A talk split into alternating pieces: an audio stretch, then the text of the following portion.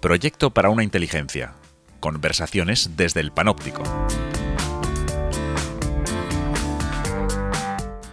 Episodio número 4. Escuela de Gobernantes.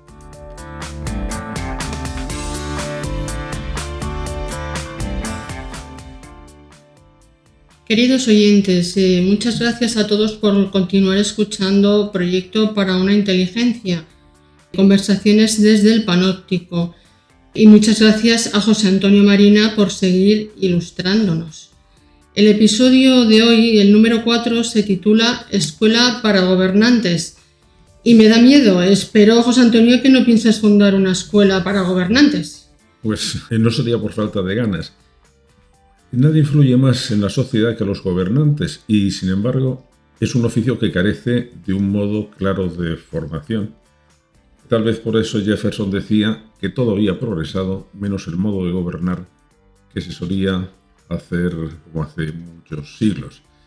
Existen muchas universidades que imparten ciencias políticas, pero no acabo de encontrar que estudien cómo funciona la mente de un político, cuáles son sus motivaciones, cuáles sus tentaciones, sus peligros. No se trata de conocer su relación con los conocimientos, que es lo académico, sino su relación con el poder, que es lo real. La relación de los humanos con el poder es laberíntica. Kant, que tenía un gran respeto por la razón, decía que no hay que esperar que los reyes filosofen ni que los filósofos sean reyes y daba una razón curiosa porque la posesión del poder daña inevitablemente, decía, el libre juicio de la razón. Me parece que era pesimista sobre el poder.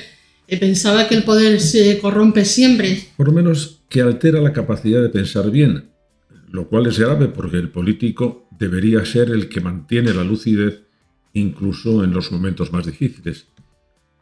Por eso convendría que el aspirante a político, el posible alumno de esta escuela para gobernantes, supiera que la llegada al poder provoca inevitablemente sesgos cognitivos y afectivos, y que además son automáticos, es decir, que no son voluntariamente aceptados, y que por lo tanto la única forma de controlarlos es sabiendo cómo funcionan para poderlos desactivar. Es lo que llaman algunos expertos the winner effect, el efecto ganador. Una vez que se ha conseguido el poder, el modo de pensar de esa persona cambia. Te citaré tres psicólogos que lo han estudiado. Paul Piff y Dasher Kellner, de la Universidad de Berkeley, y Adam Galinsky, de la Universidad de Columbia, que añaden además que los cambios no son para bien porque separan al poderoso de los demás ciudadanos. He leído un libro recientemente que te da la razón. Se titula La era de los líderes autoritarios. En él habla de Putin, de Erdogan, de Xi Jinping. Moody dice que han cambiado al acceder al, poder. Es decir, que el poder los, ha cambiado. Y, es verdad, mm, porque tenemos que tener en cuenta, nuestros alumnos también debían tener en cuenta, que el poder es siempre expansivo, no tiene sistemas de freno. Eh, Lord David Owen, que fue un político activo, miembro de la Cámara de los Lores y ministro en un par de ocasiones, describió, él además era psiquiatra, describió el síndrome de la ibris como uno de los peligros que acechan al poderoso. Ibris es una, una palabra griega que designaba una especie de locura con que los dioses castigaban al soberbio. Era el pecado de la desmesura, de no conocer bien los límites. Y señaló 14 características de este síndrome eh, que no te voy a, detallar. En realidad se reducen a que tiende a ver el mundo solo como un campo de poder, que tienen una preocupación exagerada por su propia imagen, que confían demasiado en sus decisiones y sobre todo que no escuchan las críticas de los demás y van encerrándose cada vez más en una soledad que le separa realmente de la realidad. Bueno, ese es el síndrome de la Moncloa, como decimos, palabra por palabra. exactamente, palabra por palabra. Pero lo que, lo que quiero subrayar es que ese efecto no es culpa del gobernante, sino de la estructura de poder. Es un efecto automático contra el que debe estar preparado. De ahí mi interés en que este tema se trate en la Escuela de Gobernantes. Escuché a Lord Owen comentar la crisis financiera del 2007. Él decía que es que esta ibris, esta enfermedad del poder, se da en todas las estructuras de poder, no solamente el político, también el económico. Y decía que incluso un análisis superficial de los líderes de algunos de los grandes bancos que se desmoronaron en aquella crisis, como el Lehman Brothers, mostraba que habían cometido errores increíbles por exceso de prepotencia, es decir, por, por no haber sido capaces de comprender sus límites. Y bueno, Hitler y Mussolini fueron víctimas también de, de la ibris. Hitler, con la toma de Checoslovaquia, se convenció de que era infalible y que su destino era inevitablemente triunfador. Y a partir de 1978 se envalentonó y condujo a Europa al desastre que todos conocemos. Y a Mussolini le pasó lo mismo. Después de consolidar su control sobre Libia, siguió con utopía, se anexionó Albania. Y es posible que la torpeza de Putin al invadir Ucrania tenga esa misma causa, es la ibris, la prepotencia del poder. Este, este, análisis del ejercicio del poder forma parte de lo que llama psicohistoria. Claro, eh, lo que hay que ver detrás de los fenómenos históricos son decisiones y comportamientos de personas que tenemos que comprender. La toma de decisiones políticas es un proceso que debería ser estudiado con gran detenimiento por todos los aspirantes a político. Irving Janis, un psicólogo estadounidense, analizó a partir de las actas publicadas la decisión del gobierno Kennedy de invadir Cuba en Bahía de Cochinos. El debate es penoso por la poca calidad de las discusiones y sobre todo le interesó los cambios de opinión, porque a, lo largo del debate había habido una especie de cambio de chaqueta casi. ¿A qué se debía? ¿A argumentos, a posiciones tácticas para quedar bien delante del presidente, a querer destacar o al contrario, a no querer destacar, acuñó group thinking para designar los sesgos que pueden producirse al debatir una cosa en público en pequeños grupos. Sin embargo, parece que el aislamiento del gobernante tampoco es bueno. No, no, no lo es. Por eso es importante que el buen gobernante sepa conseguir que el grupo le ayude a tomar mejores decisiones. Es él quien debe educar a sus asesores, por decirlo de una manera mm, clara. Hay un caso que me resulta muy interesante. El caso al que me refiero es el de Lyndon Johnson, el presidente de Estados Unidos. El sucesor de Kennedy. Sí, es un caso trágico, porque en política interior fue uno de los mejores presidentes que ha tenido Estados Unidos un escritor negro, Waldo Emerson Ellison, ha escrito que para los pobres y para los negros fue el mejor presidente que ha existido. Y sin embargo, paradójicamente condujo de manera desastrosa la guerra de Vietnam. Y fue un fracaso que le amargó personalmente, hasta el punto que decidió no presentarse a la reelección. ¿Y qué, qué explicación das a esta diferencia? Pues precisamente el modo de ejercer el poder.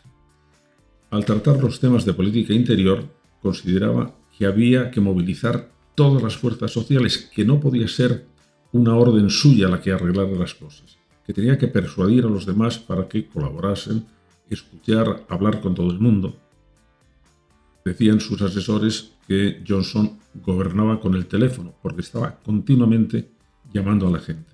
Decía que la tarea del liderazgo responsable es evitar las posiciones irreconciliables y eso necesita un periodo muy paciente de negociación, él lo sabía hacer además y lo hacía muy bien. En cambio, creía que la política exterior era cosa del presidente, una exclusiva suya, en especial la conducción de la guerra, y no pidió ni consejo ni colaboración, y se equivocó. En esto encuentro un patrón que estoy intentando corroborar eh, históricamente y por lo tanto lo digo con todo tipo de cautelas. Bueno, pues cuéntanos de qué se trata. de que a los jefes de gobierno les atrae más la política internacional que la política nacional. ¿Y eso porque por el relumbrón? ¿Por estar entre poderosos refuerza su ego?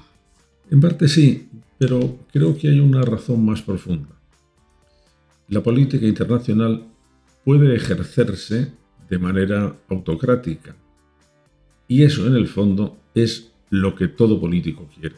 El poder no tiene frenos y tiende a expandirse. Y eso se puede hacer mejor en el terreno internacional. Bueno, pues sigue explicándonos que no lo entiendo bien. Cuando observas la historia, y es lo que hacemos desde el panóptico, comprobamos que incluso en países democráticos la política exterior ha sido una prerrogativa del jefe del Ejecutivo. Es una política muy ancestral. El derecho internacional no tiene tanta fuerza en esas relaciones como tienen los derechos internos a las naciones. Se admiten cosas como la violencia, se admite también el secretismo. Bueno, un, caso claro es poder declarar la guerra. En los países democráticos suele exigirse la aprobación del Parlamento, pero los gobernantes han intentado zafarse como han podido de esa obligación, por ejemplo en Estados Unidos. En cambio, en la política interna es necesario buscar apoyos, coaliciones, negociar, ceder. Y esto es laborioso y a veces es frustrante y exige muchísima paciencia. Los casos se repiten. Por eso la, la idea de que a los políticos les gusta más la política internacional, yo creo que se va corroborando. Por ejemplo, eh, Chamberlain, al tratar la política internacional se volvió autocrático y especialmente intolerante con las críticas. Iden, otro primer ministro inglés, se equivocó en el asunto del canal de Suez porque, como dice uno de sus biógrafos, le obsesionaba no parecer vacilante y se embarcó de una manera muy imprudente. Y lo mismo le sucedió a Blair, que era un político hábil en política nacional, pero se equivocó con Irak. Un especialista en, Irak, eh, Shore Strip, que asistió al encuentro de Blair con académicos especialistas en Oriente Medio para informarse de la situación, escribió, resultaba patético que a Blair no le interesaba en absoluto Irak como una sociedad política compleja Solo quería que le confirmaran que derrocar a Saddam acabaría con el mal en el país. Y se equivocó, por lo tanto, en la decisión. Y en tu opinión, en España, eh, ¿qué, gobernantes, qué les, qué les haría falta aprender a nuestros políticos, a nuestros gobernantes? Bueno, creo que no somos una excepción. En España yo creo que además sería más necesario que los gobernantes aprendieran, porque hemos tenido muy mala tradición política y deberíamos ponernos las pilas. Pero en este momento en todo el mundo lo que necesitamos es pensar qué tipo de conocimientos y de virtudes debería tener un político para que confiásemos en él. Eh, Homer Dixon, que es un investigador inglés, se preguntaba, ¿tendremos el suficiente talento para poder enfrentarnos a los problemas que tenemos? Eh, la política es fundamentalmente resolución de problemas y por lo tanto lo que tenemos que estudiar, lo que debería estudiarse en esa soñada escuela de gobernantes es fortalecer la capacidad de detectar los problemas con rapidez y de resolverlos con eficacia. Esto es una cosa que la historia nos dice que ha interesado siempre a la gente. A la educación del príncipe se le ha dado una enorme importancia a lo largo de la historia. Ahora yo creo que menos. Nos basta con un maquiavelismo de vía estrecha y un decidido afán de poder. Eso sí, casi todo lo que aprenden los políticos lo aprenden mientras intentan conseguir el poder, por ejemplo, escalando puestos en el partido. Pero este es un mal camino, porque lo único que pueden aprender no es a ejercer el poder, sino a cómo conseguirlo. Y esto es otro cantar. Pero de esto, que es un tema fascinante, complejo y yo creo que necesario, hablaremos en otra, en otra ocasión. Pues muchas gracias, José Antonio, eh, y invito a eh, nuestros oyentes, eh, les invito dentro de 15 días a seguir reflexionando sobre esto. Pues entonces allí les esperamos.